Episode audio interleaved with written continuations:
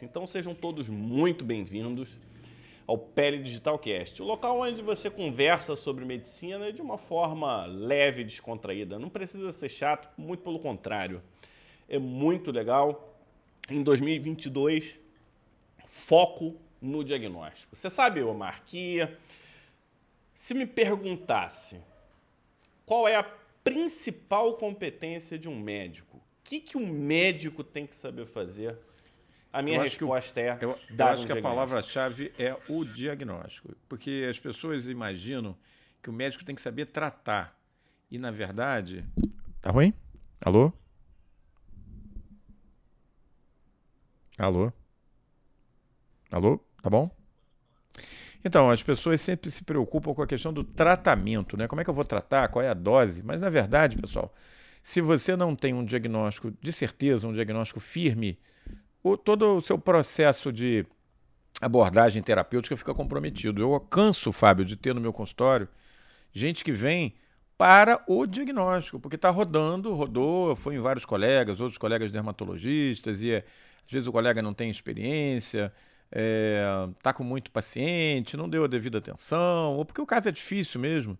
E aí o paciente roda, roda, vai a um, dois, três, quatro, cinco colegas. Aí bate lá e fala: oh, doutor, vim aqui porque o senhor é minha última esperança, me falar que o senhor é bom diagnóstico, não, eu sei que daqui não vai passar. Então é isso, o diagnóstico é o fundamental na medicina, porque baseado no diagnóstico é, é, que se propõe o tratamento eficaz. E o tratamento eficaz, para ele ser certeiro, você tem que ter certeza do que você está tratando. Então não dá para ser mais ou menos. Prova terapêutica. Você já foi aquele, é, aquela situação que, olha, não tenho certeza do que, que você tem, não, mas eu vou fazer isso para cobrir isso, aquilo para cobrir assado e tal, e no final a gente vai resolver. Você fica satisfeito com isso? Acho que não. E o colega médico que está nos acompanhando? Você fica satisfeito de ter essa abordagem com o teu paciente, uma abordagem às vezes que passa uma insegurança? Ah, não, mas eu. Muita gente fala assim, não, mas eu. Não é questão de insegurança, eu abro o jogo com o paciente, eu falo das dificuldades, eu, eu abro, é, assim, divido as minhas ansiedades também. Olha só, o paciente que vai no consultório, ele é, que quer dividir ansiedade, ele tem que ir ao psiquiatra. Quando ele vai no clínico, quando ele vai no dermato, quando ele vai no cirurgião, ele não quer ele dividir quer, ansiedade ele coisa quer ser nenhuma. acolhido, saber o rumo Ele quer saber ele exatamente que o que, que eu tenho, como é que eu vou tratar, como é que eu vou resolver, qual, qual é a chance de eu me recuperar, em quanto tempo. É isso. Você vai resolver suas ansiedades quando você marca consulta no teu psicólogo, psiquiatra, que aí você vai dizer quando eu era pequeno, eu entrei no túnel, e aí eu fechei o olho, por isso que eu tenho medo de lugar apertado e tal. Isso é outra história. Quando você vai ao médico, você tem que ser assertivo. O que você quer é uma solução para o seu problema. Então, ah, para quem que não é que médico, está aqui nos acompanhando, gente? essa é a ideia. Para quem é médico, não adianta ficar discutindo com o paciente as suas é, ansiedade. Você tem que ser resolutivo. E para isso é o diagnóstico a principal ferramenta. E o que, que diferencia, gente, dos vários profissionais de saúde, né? É exatamente a questão do diagnóstico, a gente dar o diagnóstico para os nossos pacientes. Agora vamos parar de enrolar é, e vamos seguir aqui direto para o ponto. Hoje o tema é HTLV. Você viu os stories hoje que eu fiz? Via, muito legais bombou. Muito legal, bombou. Coincidentemente, o caso de hoje era um linfoma associado ao HTLV. É, muito legal. E, curiosamente, poucas pessoas pensaram em linfoma e ninguém, absolutamente nenhuma pessoa, falou em HTLV. Tudo bem que eu não estava perguntando fotos, né? detalhes. Né? Exuberante. Né? Eu vi o pessoal falando de ansenias e vi o pessoal falando de um monte de coisa, né? E agora, no nosso top 1 de hoje, Omar, é... Top 5, Fábio, começa no 5. É, top 5, 5. Ai, a idade, a idade é demais. No nosso top 5 de hoje é... O HTLV é um vírus relativamente novo, né? Ele foi descoberto muito recentemente. Ele é um vírus carcinógeno, então ele foi... Ele, a gente vai ver isso durante a, a nossa live, Agora eu queria que você me contasse né, as características do vírus, né? Por que, que ele é, ainda está, entre aspas, desconhecido entre os colegas, entre os leigos principalmente, nem conhecem, né? Por que, que foi um vírus que meio que passou batido? Parece que ele não é importante. E quando você começa a ler, quando você começa a estudar o vírus, Primeiro que ele é um vírus fascinante do ponto de vista médico, né? Quando você fala do ponto de vista médico, que vírus incrível! Como é que ele consegue é, influenciar tanto o nosso corpo? Por que, que a gente não está dando tanta importância para esse vírus? Conta pra gente, Omar, no top 5 de hoje, quem é o cara, o HTLV1? E de Lambuja fala do 2 também. Então, uh, o HTLV, esse nome vem de. é uma sigla, tá? Para Human T uh, Lymphotropic Virus, é, vírus linfotrópico de células T em seres humanos, tá? E é o seguinte, essa é uma família nobre, podemos dizer na medicina, porque faz parte da família do HTLV, ele é um retrovírus. Quem já ouviu esse nome já deve ter levantado aí a sobrancelha, porque o parente dele mais conhecido é o vírus do HIV. Então, por que, que ele é o HTLV1? Porque ele foi descrito primeiro, no ano de 1980. Só para relembrar, né, os primeiros casos de HTLV, de, de HIV fora da, da África, começando a estourar lá nos Estados Unidos, são de 83, 84, quando se descreve o vírus do HIV. Então, quatro anos antes foi descrito o HTLV1, primeiro retrovírus. Por que, que ele tem esse nome de retrovírus? Pelo seguinte, porque em toda a medicina, em toda a biologia, todos os seres vivos do nosso planeta, Fábio, a informação biológica ela segue sempre um fluxo. Esse fluxo é do DNA para o RNA e do RNA para a proteína. É como se fosse um processo fabril. Você tem assim um, um projeto que está no teu computador. Esse é o DNA. Aí você tem uma máquina que executa esse projeto. Imagina lá uma furadeira, sei lá. Esse é o RNA. E so... o que, que sai disso? Sai o produto que você vai vender. Você vai vender, sei lá, um pacote de açúcar, um, um móvel de madeira, todo furadinho, todo montado. Esse é a proteína. Toda a informação genética, gente, sai assim, da, do, do, do software, né, da, da, do DNA para a máquina e a máquina para o resultado. Qual é, qual é a única forma de vida no nosso planeta que consegue mudar e driblar isso? São os vírus. Por quê? Porque você tem vírus que não tem DNA, ele já começa na etapa do RNA. Mas mesmo assim, ele segue a linhazinha, ele não tem a primeira etapa, o DNA. Tipo, ele fura fila, né? Ele fura ele fila, um mas vai RNA a proteína. Qual que é a única exceção? Os retrovírus. Os retrovírus, eles saem do RNA para sintetizar o DNA, para aí depois entrar na fila DNA, RNA, proteína, entendeu? Então ele tem tipo uma quarta etapa. É, isso faz esses vírus serem vírus muito especiais, que são muito difíceis de tratar, que fazem muita latência. Por isso é tão difícil tratar o HIV, por isso é tão difícil fazer vacina para HTLV, para HIV. Porque eles são lentivírus, eles são vírus que fazem muita é, dormência dentro das células linfotrópicas. Todos os retrovírus até agora descritos adoram uma célula chamada linfócito, que é como se fosse no corpo da gente o PM do nosso corpo, né? A polícia militar. Ele está ali para Batalhão de choque. Bom, o HTLV então ele foi descrito em 1980 num paciente com linfoma cutâneo. Foi feita a biópsia, viram que tinha um vírus integrado no genoma dessas células. Aí, dois anos depois, eles descobriram num outro tipo de leucemia, que é uma doença aproximada, né, próxima ao linfoma. Qual que é a diferença, né? O linfoma é o, é o tumor maligno dos linfócitos, dessa célula que o HTLV gosta. E a leucemia? É a mesma coisa, só que é um tumor líquido, como a gente chama. Ele não está localizado no órgão, ele está circulando no sangue. Então é mais grave, né? Aí descobriram, num, num, num caso de leucemia, o HTLV2, o primo pobre, vamos dizer assim. Né? O HTLV2 ele não tem tanta importância médica, ninguém sabe exatamente como é que ele funciona, ele é menos frequente, mas o HTLV1, esse é relacionado a várias doenças que nós vamos ver hoje na nossa live. O que, que aconteceu com o HTLV1? Ele foi suplantado, Fábio, por uma onda gigante que chama HIV. O HIV explodiu quatro anos depois, jogou o HTLV meio para lateralizou que teve ele. o nome porque... da família, né? É, ah, exatamente. É como você ter assim uma uma filha bonita e uma filha Miss Universo. Todo mundo vai dar atenção, talvez, mais para Miss Universo. Não sei se é assim, mas de repente a menina que não é tão bonita é até melhor de papo, é muito mais legal. Mas enfim, a Miss Universo tende a ter mais atenção. Foi isso que aconteceu. A segunda coisa, que eu acho que derrubou um pouco o HTLV, é o seguinte: é onde que ele é prevalente. O HTLV é prevalente, onde é que ele acontece? Né? Muito na África, no Brasil, é, ali no Caribe, tem um foco no Japão e deu. Ele é muito raro na Europa, ele é muito raro nos Estados Unidos. Então, são os principais centros de pesquisa. Se você espremer aí o que tem de pesquisa no mundo é, e botar aí China, Estados Unidos, Europa, Austrália, tem aí 90% da produção mundial. O que sobra, alguma coisa do Brasil, um pouquinho mais do Japão. Então, assim, é uma doença que não é muito importante para eles. Resumindo, acabou ficando eclipsado. Acho que essa é a palavra do HTLV.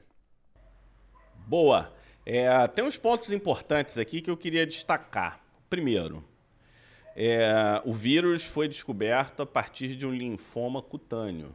Então, é, para os que gostam de fazer caixinhas da medicina, eu queria dizer que a caixa não existe. A gente está falando de um organismo só, em que a gente vai focando na sua especialidade por questões mais didáticas do que de realismo, né?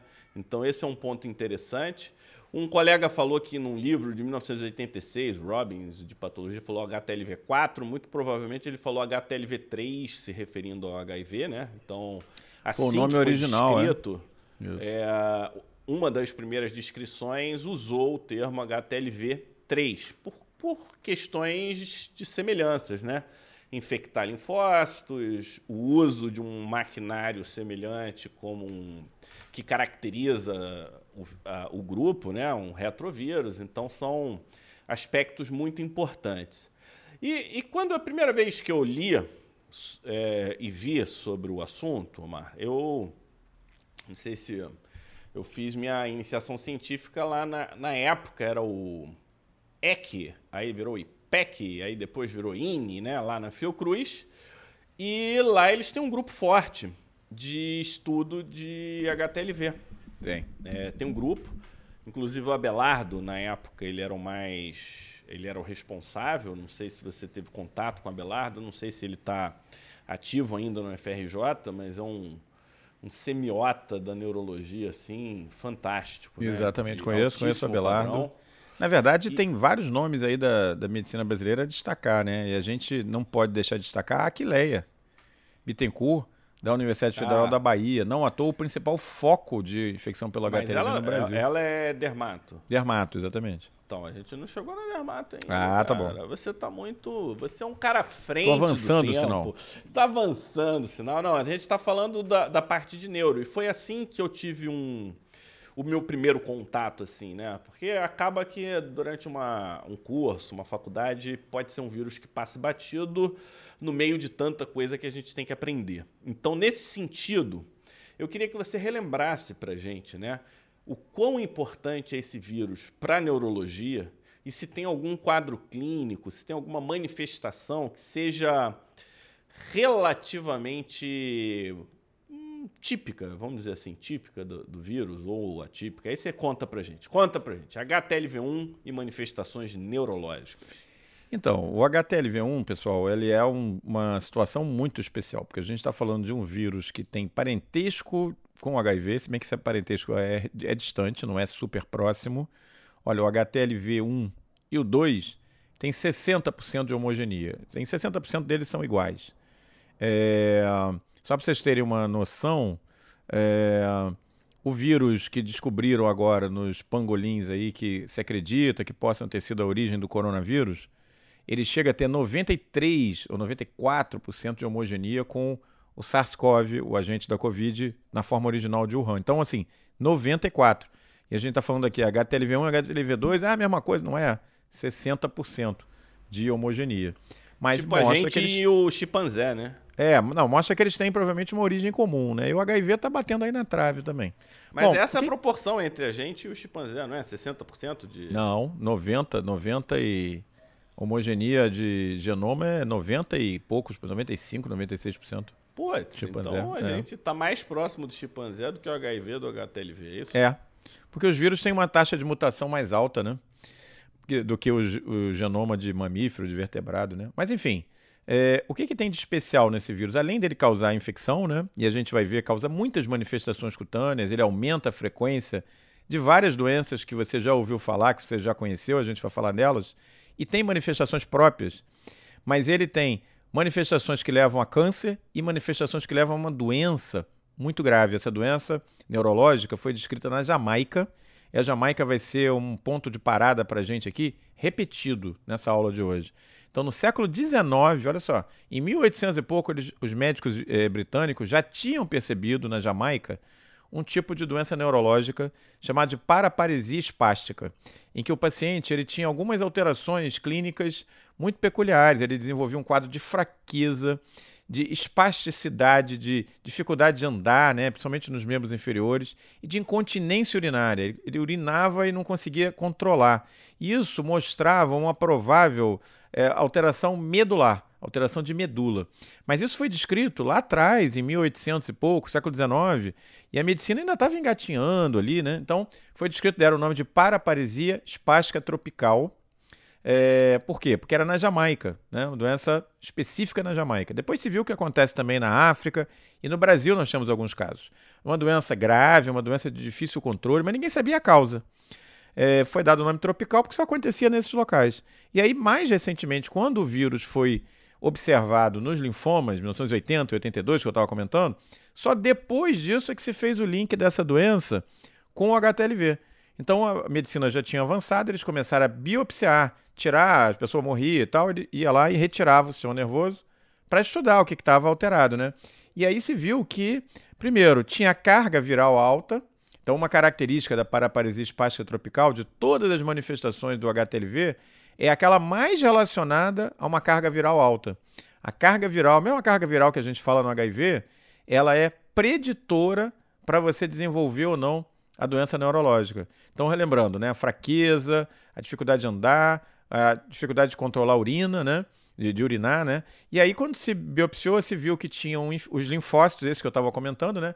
Eles infiltravam realmente a bainha da medula, da, da, coluna vertebral, e degeneravam a coluna vertebral. E qual foi a surpresa? Dentro desses linfócitos, cheio de HTLV, cheio do provírus integrado, né? Quando a gente fala de HTLV, muitas vezes a gente não fala do vírus em si proliferando ali, como é o caso do Covid mas a gente fala dele integrado ao genoma da célula. Então, as células com é, o vírus integrado. E aí, Fábio, sabe o que é interessante?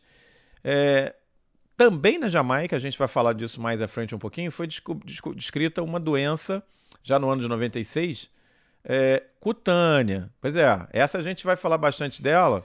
Daqui a mas essa doença também é fator de risco para desenvolver a forma neurológica. Quem tem essa doença na pele tem uma chance bem maior, quase 40% de desenvolver essa doença neurológica grave chamada paraparesia espástica tropical.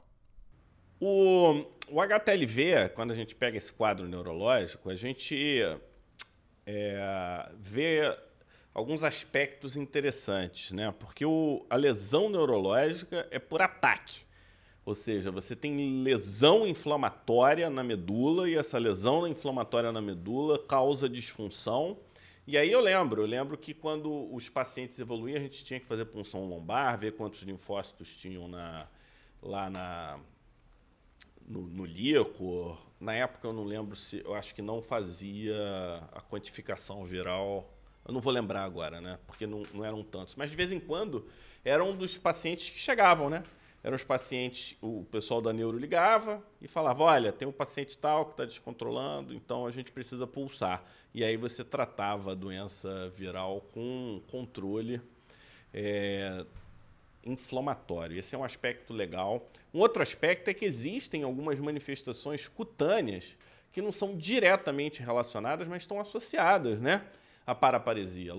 Além do fato da, da, das consequências diretas, tipo trauma, batida, então esse é um ponto interessante, eles, fa eles fazem uma proporção muito maior de xerose, são, são quadros xeróticos mais intensos do que o normal, mais intensos do que o explicável pela falta da, do trofismo neural, vamos botar assim, né? Ictiose está associado. Uma curiosidade aqui, ele tema palmar e ele tema de bochecha, ele tema de tic, tic ele tema.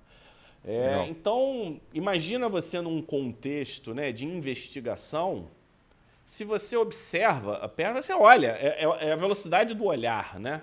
O Omar não gosta muito não na, na, distância de um olhar, mas eu gosto. Eu acho que não minimiza nada. Eu acho que hipervaloriza a capacidade de interpretação. Então você vê uma pessoa com um quadro de paraparesia, ela é espástica, e aí você vê, pô, tem ictiose, ou tem uma xerose muito intensa, tem eritema palmar, já dá uma direcionada, né? Então esse é um ponto curioso. É Agora a gente precisa dar segmento, né? É, olha só. Aí? Falando em diagnóstico diferencial, né? Quando você tem ictiose, ó, ictiose vem do grego ictius, peixe, né? E xerose, você sabe de onde que vem xerose? Xerox, que quer dizer seco, né? Daí, Xerox, cópia seco, né? Qual foi a, o avanço da Xerox, que ficou famosa a empresa? Não era como um mimeógrafo, você não botar tinta, é cópia seco, né? O pigmento é fixado no papel através de, de uma puxada né, eletromagnética. Daí Xerox, né? Cópia seco. Então, xerose, pele seca. É, essas duas alterações, a gente sabe na clínica, né, Fábio? Quando você tem um paciente, principalmente jovem, começa a fazer muita xerose, pele muito seca, ictiose, a pele parecendo escama de peixe, você já fica ligado. Por quê? Porque a gente sabe na prática que pode ser uma manifestação paraneoplásica. Muitos linfomas fazem essas duas manifestações. Não quer dizer, gente, que todo mundo que tem pele seca e pele com escamas, né, tipo peixe, vai ter linfoma, vai ter neoplasia, mas isso acontece Sempre com frequência. Contexto, né? Sempre no contexto. Sempre no contexto. Então, para o semiota, para o clínico, treinado, quando você vê um paciente jovem evoluindo do nada para pele muito ressecada, sem nenhum fator predisponente, com muita escama, você já acende a luzinha lá atrás no teu cérebro, né? Olha, tem que dar uma rastreada aí, pode ser um linfoma. Óbvio que você não vai talvez pensar em HTLV logo de saída, mas pode pensar num linfoma de Burkitt, você vai palpar gânglio, você vai. E aí um bom é, um médico bem treinado acaba pedindo, nesses casos, a sorologia para o HTLV, sim, é, para fazer a investigação é, de infecção pelo HTLV relacionada a esses quadros de xerose e ictiose. Muito bom. Queria falar o Alex, Alex que ajuda a gente na comunidade Isso. infecciosa, tá aí, falou que lá na Colômbia falava paraparesia do Pacífico, né? Paraparesia espástica do Pacífico. Ah, cada país diz que é o outro, né? É, é que nem cifres, né? Cifres falavam mal, os, os, italianos falavam que era mal francês. Os franceses falavam que era mal napolitano. Né? Todo, cada um empurrava para o outro, né? Nunca era deles as cifras. E vamos dar seguimento então. Você me disse que a gente descobriu o vírus a partir de um linfoma, né? Hoje, quem não acompanhou os stories, vai lá nos stories que a gente colocou um caso de Vai lá não, corre lá corre lá antes que saia dos 24 horas e caia. O Fábio não vai botar de novo, não. É só para quem viu nessas primeiras 24 não, horas. É, isso aí. Eu não sei se vai durar 24, não. Acho que hoje, meia-noite, eu apago tudo. O... Porque cada dia é um novo dia. Cada dia Legal. um dia, Omar. Boa. Então vamos seguir aqui. Eu quero saber no nosso top 3 de hoje. Qual que é a relação entre o HTLV e linfoma? Ou seriam linfomas? Então, Fábio, como eu estava comentando, né, a descrição, a própria descrição do HTLV veio de um linfoma, HTLV1. E o HTLV2 também veio de um quadro de. tem um nome engraçado, né? Em inglês é leucemia hairy cell leukemia, que a gente traduz como leucemia de células cabeludas, né? Enfim, porque obviamente quando você olha no microscópio a célula é cheia de prolongamentos na superfície, como se fosse cabelos, né? Bom, é, então desde a origem a doença teve relacionada a, a essa evolução. E hoje a gente tem dados brasileiros, porque eu estava comentando, né, o grupo da Aquileia lá na Salvador faz um belo trabalho. E chamar, a gente tem... né? A gente podia chamar ela. Podemos pra, chamar, pra ela é ótima. Ela é uma e segundo os dados brasileiros, estou falando de dados brasileiros, tá? 43 a 72% tem uma certa divergência, tem gente que acha que é menos, tem gente que acha que é mais, mas que seja 43, isso é quase metade dos pacientes HTLV evoluem para linfoma cutâneo de célula T, mas um linfoma bem específico, né? Esse linfoma relacionado, linfoma leucemia cutâneo de célula T, ele é diferente daqueles que a gente está acostumado a ver na dermatologia. Todo mundo sabe, a gente tem essa prática, né? Quando a gente faz um diagnóstico de linfoma de célula, o linfoma assusta muito, o nome assusta muito o paciente, né? Mas a gente sabe na prática que o linfoma de célula B, então só para relembrar isso, existem linfomas B e T, né?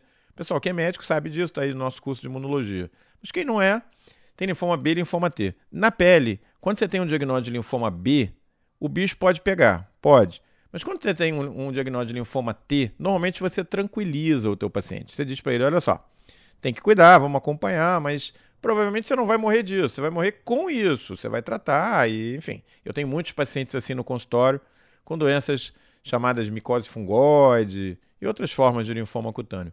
Mas aqui, Fábio, a coisa pega. É diferente. O linfoma barra leucemia cutânea de célula T do paciente HTLV1 positivo, ele não é um tumor normalmente primário da pele. Ele começa internamente e vem para a pele. Vem precocemente, mas ele já é uma forma agressiva, metastática, leucêmica. Então o que, que acontece com ele, via de regra? Não responde bem ao tratamento. Não responde bem à quimioterapia. Na verdade, tem trabalhos até mostrando que ele responde bem para a dobradinha interferon com zidovudina, que é tratamento para o HIV. E aí tem os subtipos clínicos, né? Você tem as formas mais agudas, você tem as formas mais crônicas, você tem uma forma menos agressiva chamada de smoldering, que a gente mantém o nome americano, né? E tem uma forma linfomatosa mais agressiva. Mas via de regra, é assim, é um linfoma, uma leucemia, um linfoma que não evolui bem. Não é uma boa esse diagnóstico quando você tem HTLV associado. Então, assim, se você tem um diagnóstico de linfoma cutâneo de célula T e você tem a sorologia negativa para o HTLV, a sua chance de evoluir bem, de responder ao tratamento é muito maior do que se você tiver esse mesmo diagnóstico, mas uma sorologia positiva para o HTL, HTLV, entendeu? Eu, eu, eu gosto muito desse leucemia linfoma. Ou é leucemia ou é linfoma, mas eu vou simplificar aqui para a vida. Existe uma hierarquia. Toda vez que for leucemia, vira leucemia, deixa de ser linfoma. O que, que eu quero dizer, né? Linfoma é quando está no linfoma nodo, leucemia é quando está no é, circulante, né? Então, se você identifica isso no linfonodo, você chama de linfoma. Se você identifica circulando no sangue periférico, você chama de leucemia hierarquicamente, as leucemias são mais graves do que os linfomas, e então acaba que, mesmo quando é um linfoma que leucemiza, né, aí você tem um. Isso aqui é uma forma muito simplificada. Né? É, o linfócito do, do HTLV é um linfócito CD4, então você espera que seja CD3 e CD25 positivos. Então, quando você começar num painel básico, né, Omar? Você espera que venha linfócito CD4. CD3 e CD25, é, são os marcadores que no painel imunohistoquímico, exatamente. E então, uma isso... coisa importante, né, Fábio? É, de 15 até 30% desses pacientes têm uma célula circulante que é neoplásica, que tem um nome, ela é famosa na medicina, né? Tem até um nome que lembra aqueles é hippies, né, dos anos 70, chama flower cell. Olha que legal. Você não gostaria de ter uma flower cell, uma eu célula de flores? Essa flor eu. Essa não, eu também não eu... gostaria. Se eu recebesse essas flores de presente, eu com certeza recusaria. Porque é o seguinte, pessoal, normalmente o linfócito, né? Ele é uma célula que tem um núcleo arredondado, redondinho, homogêneo. E esse núcleo é tão alterado que ele parece uma flor, ele é todo cheio de. Né? Imagina a flor cheia de pétalas. Então, é, ter o diagnóstico de flower cell é péssimo é muito ruim. Ninguém quer esse diagnóstico, tá? É, mas é, uma, é um dos marcadores laboratoriais para leucemização de linfoma relacionado ao HTLV1.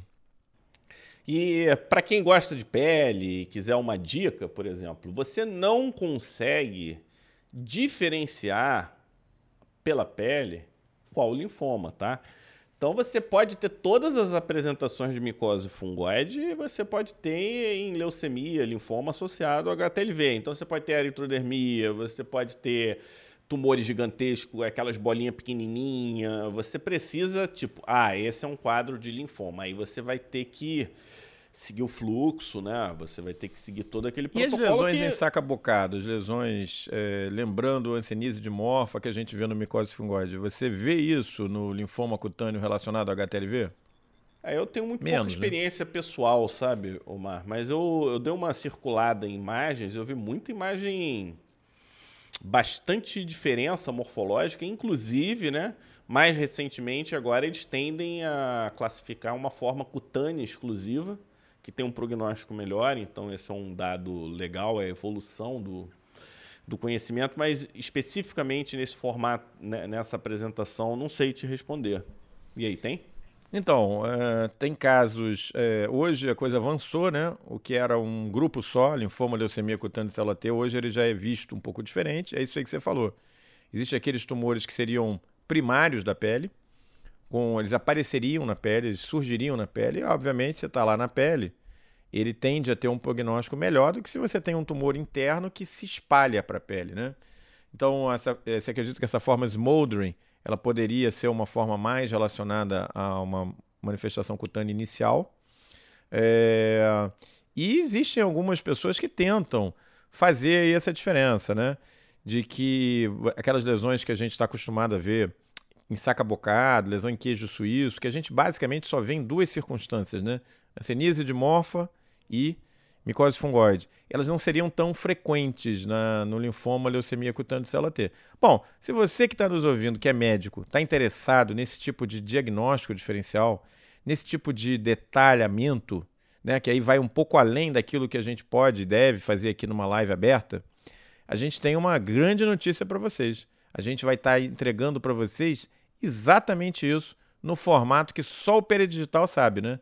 E vai ser o rumo ao diagnóstico, que já começou. É, conforme as luzes de 2022 começaram a brilhar, a gente já está trilhando esse caminho, não é isso aí, Fábio? É, a partir de semana que vem a gente vai ter um, uma jornada intensa. Se estiverem interessados, fiquem conosco aqui na live, que assim que a gente terminar de falar do HTLV, a gente já vai trazer para vocês o, o formato, a ideia e, e dizer, vocês têm que dizer para a gente se gostam, se não gostam, né? E é nessa linha, nessa linha eu queria trazer o nosso top 2, Omar. Eu queria trazer o nosso top 2 porque eu lembro, eu era residente, é, eu tive oportunidade, até honra de ter sido aluno do GRIP, né? Alexandre Carlos Gripe. E quem gosta de diagnóstico tem que conhecer esse cara, porque ele é absolutamente fora do normal. Ele tem um, o famoso olho de Tandera, para quem uh, conheceu os Thundercats. Então ele, ele, Verdade, ele realmente muita experiência, né? Muita é, experiência. Foi meu professor analisa, também na graduação. E ele analisa diferente. Isso me chamou a atenção lá atrás, né? E, e eu lembro de um caso, era um paciente de pele negra, que ele chegou com um quadro de um eczema. Mas era um eczema, Omar, muito na região cefálica muito na região cefálica. E quando você examinava, ele tinha quadro, lembrava um impetigo aqui perto do nariz, e ele tinha a mesma coisa perto da, da orelha. E aí você ficava na dúvida: será que isso é uma dermatite seborreica infectada? Será que isso é uma dermatite atópica que, com infecção secundária? Sabe, você olhava aquilo e fala: putz, isso lembra uma dermatite atópica, isso lembra uma dermatite seborreica, mas é diferente. E em cima disso ele falou do que você vai contar, né? Ele, vamos voltar para Jamaica, muito provavelmente agora, porque o Omar ele vai dizer um contexto clínico que basicamente, se não fecha, deixa muito próximo do diagnóstico, né? É, olhou um quadro parecido, você tem que ir atrás, você tem que confirmar. Isso recebeu um nome, né? Isso recebeu um nome, isso tem uma. É verdade Olha, o pessoal está é, lembrando o Rogério Estrela lá na UF, que também é um excelente semiota. É, é a mesma escola, né? Quevedo e, e, Filhos, né? Então, é, eu tive a oportunidade de ser professor lá na UF por um ano, junto com o Rogério. E acabei que eu não fiquei, fiquei só um ano, mas assim, um cara diferenciado também para o diagnóstico, grande figura, super do bem, super tranquilão. Abraço para o Rogério. É, mas enfim. E Elisa, a filha dele, fez residência Exatamente, comigo, né? Elisa, exatamente. Isso que eu ia falar. Bom, e aí a gente volta para a Jamaica, né? Lembrando que a Jamaica já tinha sido visitada no século XIX e volta agora porque, em meados dos anos 90, o Granade, que é, na verdade é uma dermatologista mulher, é, ela descreve uma coisa que não, não, não deu muito ibope na época. Ela mesma não tinha certeza do melhor nome para dar, até hoje esse nome está em, em discussão na literatura, né? Ela chamou de dermatite infectiva relacionada ao HTLV tem gente que prefere o termo dermatite infecciosa.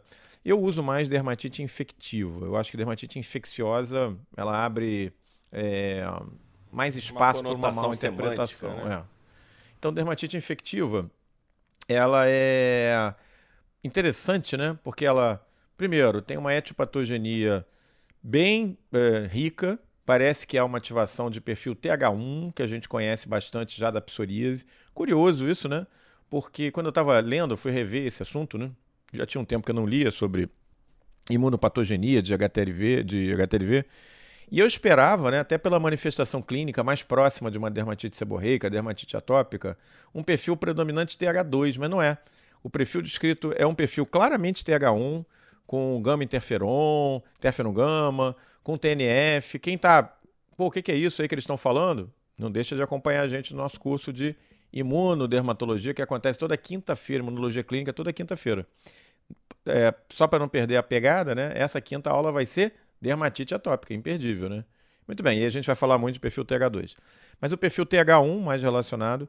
E aí é, a descrição né, do quadro, bem característica, um pouco disso você já adiantou, entre crianças, né? É um quadro clássico das crianças, nos adolescentes. Então, é, sugerindo que é, a infecção nesses casos se deu via placentária, então, infecção de HTLV da mãe para o filho, tem um período de incubação e ele vai manifestar no início da adolescência ou ainda no final da infância. Então, precisa de um período de incubação. A gente quase não vê adultos fazendo dermatite infectiva, mas, no entanto, é um quadro muito característico na criança, no adolescente. E é isso aí, Fábio, que você estava falando. Lembra uma dermatite seborreica pela topografia. Então, couro cabeludo, região glabelar, orelha. Quando você olha, lembra muito topografia de dermatite seborreica, mas não é dermatite seborreica, porque ela é extremamente, dá um aspecto extremamente contaminado, secretório, é, infectado. Uma das características chaves no diagnóstico da dermatite infectiva é você ter a descarga nasal, como quem tem rinite, mas com todas as pesquisas para antígenos ambientais negativos, ou seja, funciona como uma rinite, só que a rinite não é pelo ácaro, não é pelo pólen, não é pelo pelo do gato, é diretamente relacionada à presença do vírus né, no epitélio. Então, nesses casos, é, lembra topograficamente uma dermatite seborreica, só que é aquela super dermatite seborreica. É legal. Aí você tem o prurido, a coisa da infecção secundária, que você não vê tanto na dermatite seborreica, mas vê aonde? Vê na dermatite atópica. Na dermatite atópica você vê mais essa infecção secundária. Aí qual é o problema? O problema é que não é a localização de dermatite atópica. Conforme a gente estava comentando, né, os quadros não são em crianças pequenas, onde a dermatite atópica predomina na face é, e couro cabeludo. Você vê dermati é, a, a, dermatite infectiva no final da infância e início da adolescência. E quem trabalha com dermatite atópica sabe que nessa idade as lesões de dermatite atópica já migraram, elas já estão nas dobras, elas já estão na prega anticubital, prega flexurais, não mais no rosto. Então é assim, grosseiramente falando, topografia de dermatite seborreica mas cara de dermatite atópica com mais infecção, com muita rinorreia e muito difícil de tratar. Difícil assim, você trata, a gente sabe que tem Staphylococcus aureus, tem Streptococcus epidermidis, você trata piores, dentro piores. do certinho do, do, do, do, tabuleiro, do que tem que fazer. Falando nisso, a gente está tendo o nosso curso de antibiótico terapia com o Guilherme, né? Quem não sabe ainda tratar essas infecções cutâneas está lá no curso, ele ensina a tratar todas as infecções. Mas, é com tá antibiótico. Enfim, mas aí o que, que acontece? Você trata, melhora. E aí, diferente de um paciente normal, dois, três, cinco dias depois você suspendeu o remédio, está tudo aquilo presente de novo. Grave, difícil de controlar, é, recorrente. Então, assim, juntando isso tudo, a faixa etária, esse aspecto que lembra a dermatite seborreica infectada, é, a infecção lembrando até mais uma dermatite atópica, difícil de tratar, trata e recorre tudo isso é a cara da dermatite infectiva. E esses são os diagnósticos diferenciais principais, por sinal. É isso aí, pessoal. Vocês estão vendo que a parada é, é tudo parecido, até fica bem diferente, né, Omar? Parada é sinistra. Parada é sinistra. Agora, olha só, cabe é, mais é uma... diagnóstico diferencial? Cabe. Eu, eu brinco com meus residentes, assim, nenhum caso na sessão clínica que eu coordeno sai com menos de cinco diagnósticos diferenciais. Muitos dos residentes estão aí acompanhando a gente sabem disso. Eu aperto eles para eles darem cinco diagnósticos diferenciais. Então, quer ver uma outra doença que é difícil pra caramba de fazer o diagnóstico diferencial? Uh, síndrome de Job, uh, uh, síndrome, chamada síndrome de hiper-IgE. Ela é assim, a síndrome de hiper-IgE, ela lembra muito a dermatite atópica, em termos de topografia. ela tem uma IgE muito alta, daí o nome, mas ela tem muita infecção associada. Como é que você diferencia? Porque a síndrome de hiperigea começa na criança pequena, diferente da dermatite infectiva, que é mais no adolescente, no final da infância. Segunda coisa, a infecção na síndrome de hiperigea, ela não tem aquele caráter espalhado, secretório que você vê na dermatite infectiva. Ela tende a formar abscessos frios.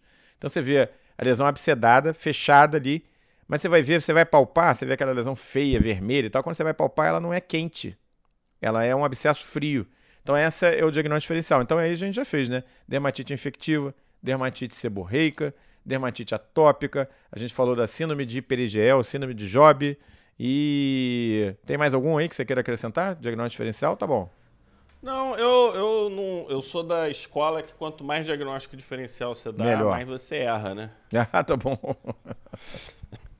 Não, assim, o diagnóstico diferencial é para você ter uma conduta ampla, né? E o diagnóstico sniper é uma questão de treino, não é, não é questão de ego. Acho que essa que é a, acho que essa é a diferença. Você não, você vai sniper, não é para dizer, caraca, eu acertei. É para você treinar, você treinar e, e, e construir, porque tirando raríssimas situações, a pessoa tem um diagnóstico só, né? Agora, o diagnóstico diferencial ele é fundamental para você realmente montar uma conduta diagnóstica. É, como é que a gente poderia chamar? Matadora, né? Matadora. A tua conduta diagnóstica vai chegar lá porque você soube construir. E uh, aí a gente pode até fazer um comentário que é o seguinte: o grande problema é que os livros eles são classificados por doenças, eles não são classificados como o paciente chega para você, né? Então você vai ler lá dermatite atópica, fica horas lá na dermatite atópica. E de repente tem um diagnóstico diferencial, o cara num parágrafo assim, o cara lista todas as possibilidades da face da Terra. Particularmente eu tenho dificuldade de chegar lá nessa abordagem. Mas eu queria, antes da gente evoluir mais sobre esse assunto, você me falou no top 5 quem é o HTLV. Um vírus jovem, né? Um vírus jovem, foi descoberto a partir de um linfoma. E aí no top 4, você me trouxe a importância desse vírus para quem trabalha com neurologia, para quem faz diagnósticos semiológicos, né? para quem clínica investigativa. E aí você falou da paraparesia espástica tropical, ou seja, tem um nome, tem uma manifestação sindrômica muito característica. E aí você evoluiu um pouquinho mais sobre leucemias e linfomas e mostrou como é complexo, você tem uma subclassificação e que a pele ela é acometida com bastante frequência e ajuda muitas vezes a dar o diagnóstico. Aí pegamos uma manifestação cutânea muito típica, muito exclusiva, que é única na forma como ela se apresenta, praticamente diagnóstica, se você lembrar. Agora, eu, que sou médico brasileiro, eu quero saber no top 1. Isso é problema dos jamaicanos? Ou eu, que sou brasileiro, preciso realmente colocar o HTLV? E aí, nessa, a gente provavelmente vai falar de algumas situações clínicas dermatológicas em que você vai ter que lembrar do HTLV. Não é isso, Omar?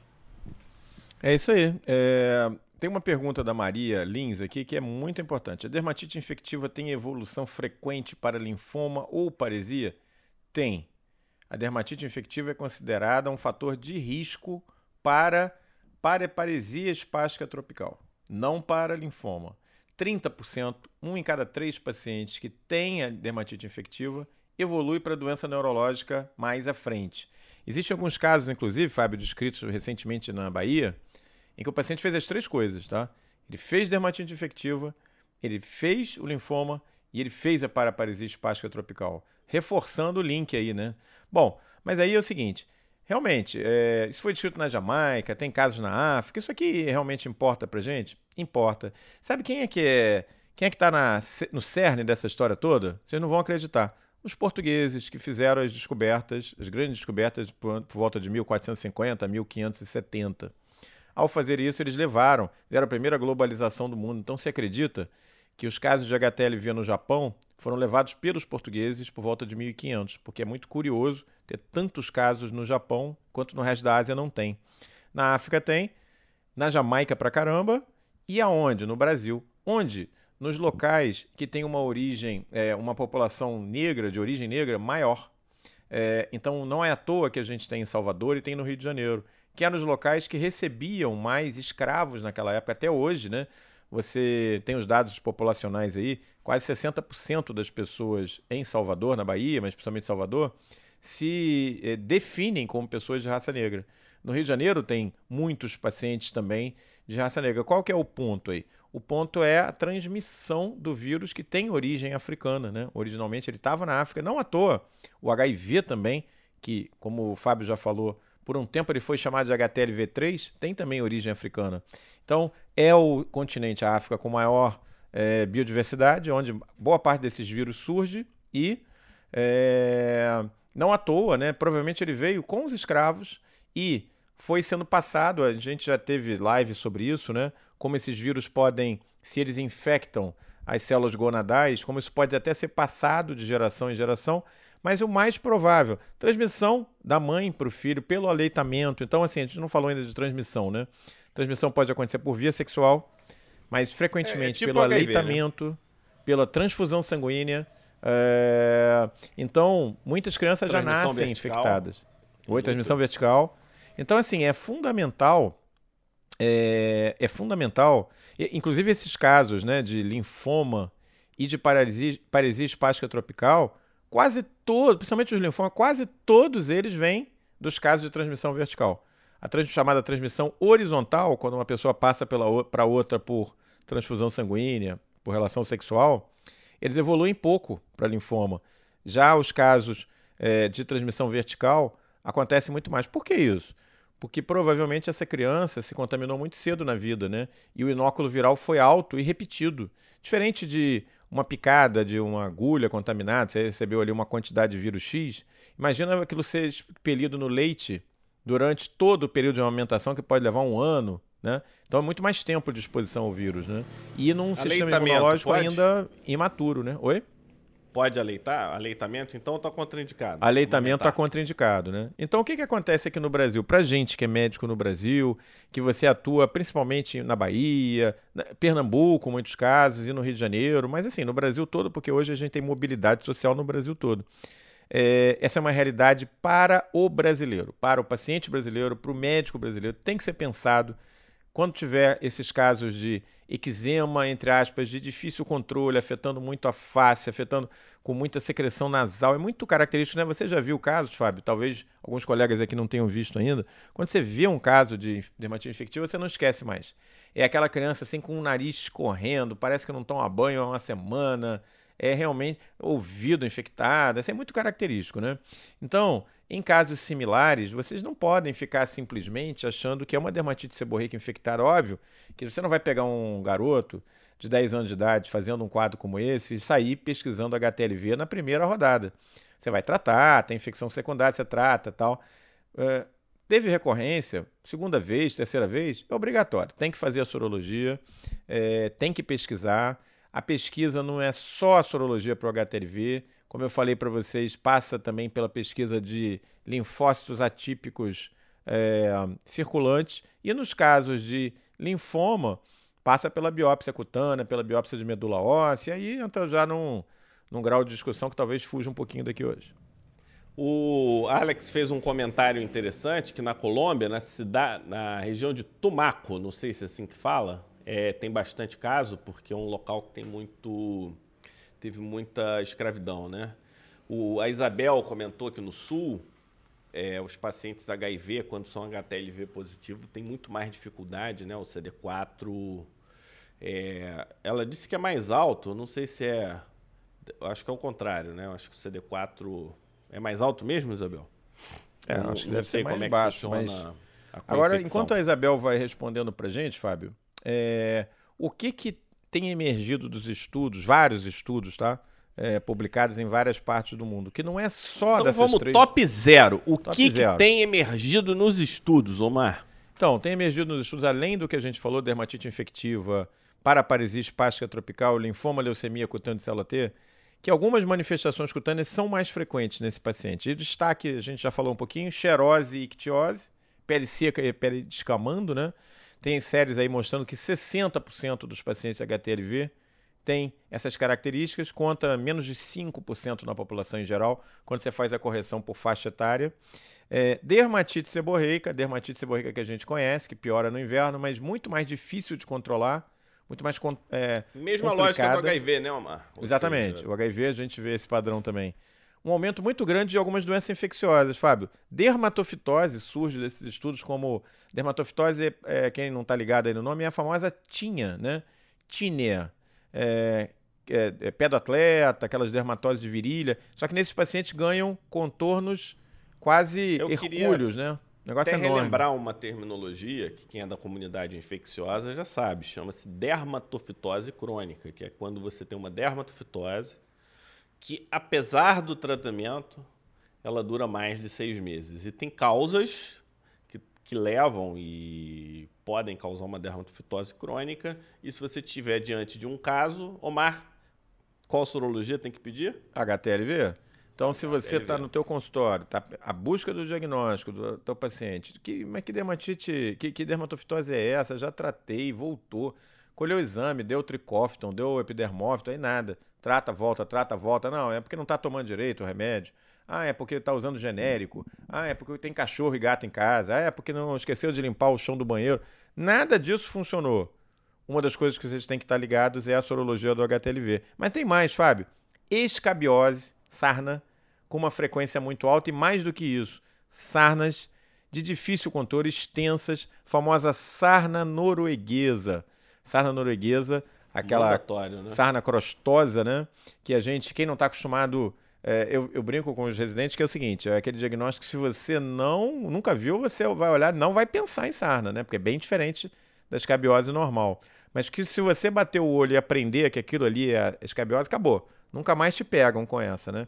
E a gente sabe que a escabiose, a sarna norueguesa, a sarna crostosa, ela vai acontecer em algumas situações especiais. Acontece muito no HIV positivo, no paciente com hanseníase, daí o nome sarna norueguesa.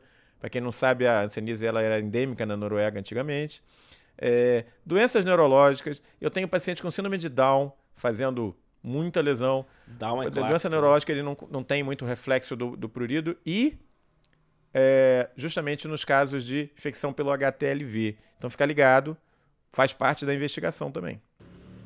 É, e lembrar que essas alterações elas podem preceder o linfoma, podem preceder a doença neurológica. Então não, não aguardem um paciente com paraparesia espástica clássica aparecendo com essas manifestações. É, é uma infecção que vai evoluindo de forma subclínica, né? Então, Super bem lembrada, a Isabel está falando aqui que aumenta mesmo o CD4, mas sem ter impacto em qualidade, né? Ou seja, é, você acaba com infecção, então o critério CD4 fica um pouco atrapalhado.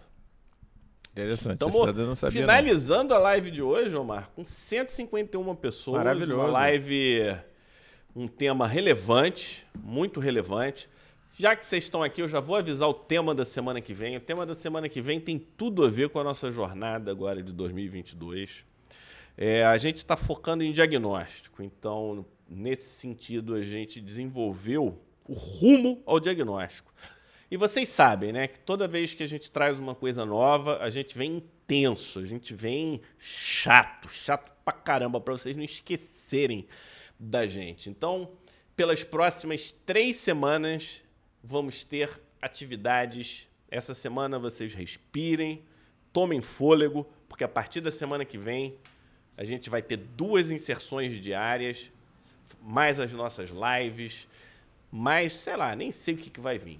Sendo que a live da semana que vem é prurido. Você acha um tema importante, Omar? Prurido é um tema só para o dermatologista ou a gente. ou não? Não, é fundamental. O prurido abre uma janela de oportunidade de diagnóstico na medicina extremamente amplo, né? Prurido não vai, não fica só na dermatite atópica, na escabiose. Ela está presente, por exemplo, na infecção pelo HTLV. Ela é uma das coisas mais difíceis de tratar, de manejar. Então vai ser uma ótima oportunidade. Lembrando que a gente tem essa aula de é, prurido é, especificamente aula, no nosso curso, né? E outra coisa, né? Ah, eu fiz antistamínico e não melhorou. Pronto, nessa live você vai ficar um pouco mais orientado nesse sentido. É, e eu queria, assim, a, o tema já acabou, mas eu queria trazer para vocês uma, um aspecto muito interessante. Né? O que, que é o que, que deu uma reforçada e uma super motivada nessa questão do diagnóstico. É, eu, eu, já penso em método diagnóstico há muito tempo e eu nunca fui muito satisfeito, Omar, como a forma como é apresentado para gente, porque eu não uso essa estratégia para os meus diagnósticos. Eu tive que montar uma estratégia baseada no que eu aprendi, de forma que eu conseguisse cobrir as possibilidades e chegar, mesmo nos diagnósticos que eu não lembro o nome, que eu não conheço especificamente. Como é que, como é que você vai lembrar das 3 mil doenças dermatológicas e mais não sei quantas mil variações? Não lembra, né? Não lembra. Então você precisa. E olha que a gente está, sessão clínica, caso, professor, a gente ainda tem uma memória que fica sendo refrescada de tempos em tempos. E aí, pessoal, eu, eu lembro o Omar assim: ah, não, vamos fazer isso. Aí ele me mandou uma sequência, que é a sequência que ele usa pro, pro diagnóstico dele, né? Ele, aí eu falei, caraca, é, é basicamente o que eu escrevia. Aí eu tirei a foto de um caderno velho aqui pro Omar, e aí eu tirei a foto do caderno velho aqui, ó, Omar, olha como é que eu escrevi. Diz aí, Omar, basicamente a mesma coisa, mesma pequenas coisa. variações, né? Verdade. Quando é assim, isso aí é os americanos têm um nome para isso, chama serendipity. Ser, ser, é, essa palavra eu sempre me enrolo para falar. Serendipity. Enfim, serendipity, enfim, serendipidade. É, é, quando assim, quando as coisas se alinham, né? Então, quando as coisas se alinham, é, essa palavra em inglês é difícil. Quem tiver ela aí, escreve, por favor. Serendipity. É, é porque realmente esse é o caminho, né? A estrela brilha, a gente vai atrás. E a gente vai trazer para vocês isso esse método matador de diagnóstico. Isso, olha aí, ó. Serendipity. Essa é difícil, né? Serendipity. É, é, essa é difícil. Tem umas que são brabas. Serendipid... Serendipid... Serendipidade. Tá bom. É, o que, que significa mais isso? tempo né? para é. falar a palavra do que para aprender. Dá. É, o que, que significa essa palavra na prática? Obrigado, pessoal. É isso aí mesmo. Tá? É, é sinal que o pessoal está todo acompanhando. É quando está alinhado, né? Está escrito nas estrelas. É isso aí que a gente vai fazer e vai trazer para vocês em grande eh, estilo nas próximas semanas. Eu tenho certeza que vocês vão gostar. A gente vai começar esse ano de 2022 lá em cima, Fábio, porque tem que ser assim com o Pele Digital. Então, pessoal, pessoal que está com dificuldade, entra no site cursos.pele digital em horário comercial que o pessoal do atendimento está em tempo real. Então, se for entre 8 e 6 horas da tarde, entra lá em tempo real, em Marília, quem mais tiver com dificuldade. Se tiver mais dificuldade, manda um direct aqui para mim que eu mostro onde é que é. E a questão é o seguinte, então a gente vai focar em como chegar no diagnóstico. A gente deu um nome para esse método, a gente deu um nome Dermato Expert, espero que vocês tenham gostado. Quem é da comunidade, fiquem tranquilos que vocês vão receber essa informação e vão ter um acesso diferenciado. Afinal de contas, a gente. Gratidão é uma das. É um dos valores aqui do Pele Digital, né? Uma mão lava a outra, um ajuda o outro, então a gente está junto. E vou dizer, Foco no diagnóstico não é curso de dermatologia, eu não vou ficar explicando cada detalhe, cada fisiopatogenia, o Omar também não. Aqui o foco é no diagnóstico. Se você tiver um up-to-date e fizer o que a gente faz, você vai chegar no diagnóstico, abre o up-to-date, você vai lá e trata. Porque sem diagnóstico, sem conversa, você pode ter o up-to-date que você quiser, você pode ter o Medcode que você quiser, você pode ter o que você quiser, que sem diagnóstico você não chega lá. A gente concorda 100% com isso, a gente é fã e apaixonado em mecanismos, né? Tanto é que a gente tem curso de mono, a gente está lá na, na, na, Infecto. Agora a gente olhou e falou, cara, a gente tem que dar um passo atrás, a gente precisa fazer com que as pessoas cheguem no diagnóstico, cheguemos juntos dando um diagnóstico, e quando a gente for discutir um caso, que a gente discuta um caso de forma fundamentada, não é aquele troço de eu acho, eu acho, eu acho. Acha nada, cara. Você não acha nada. Não é achar. É constrói. Eu estou vendo isso, que significa aquilo, que geram essas possibilidades. Eu preciso desses exames para concluir um diagnóstico.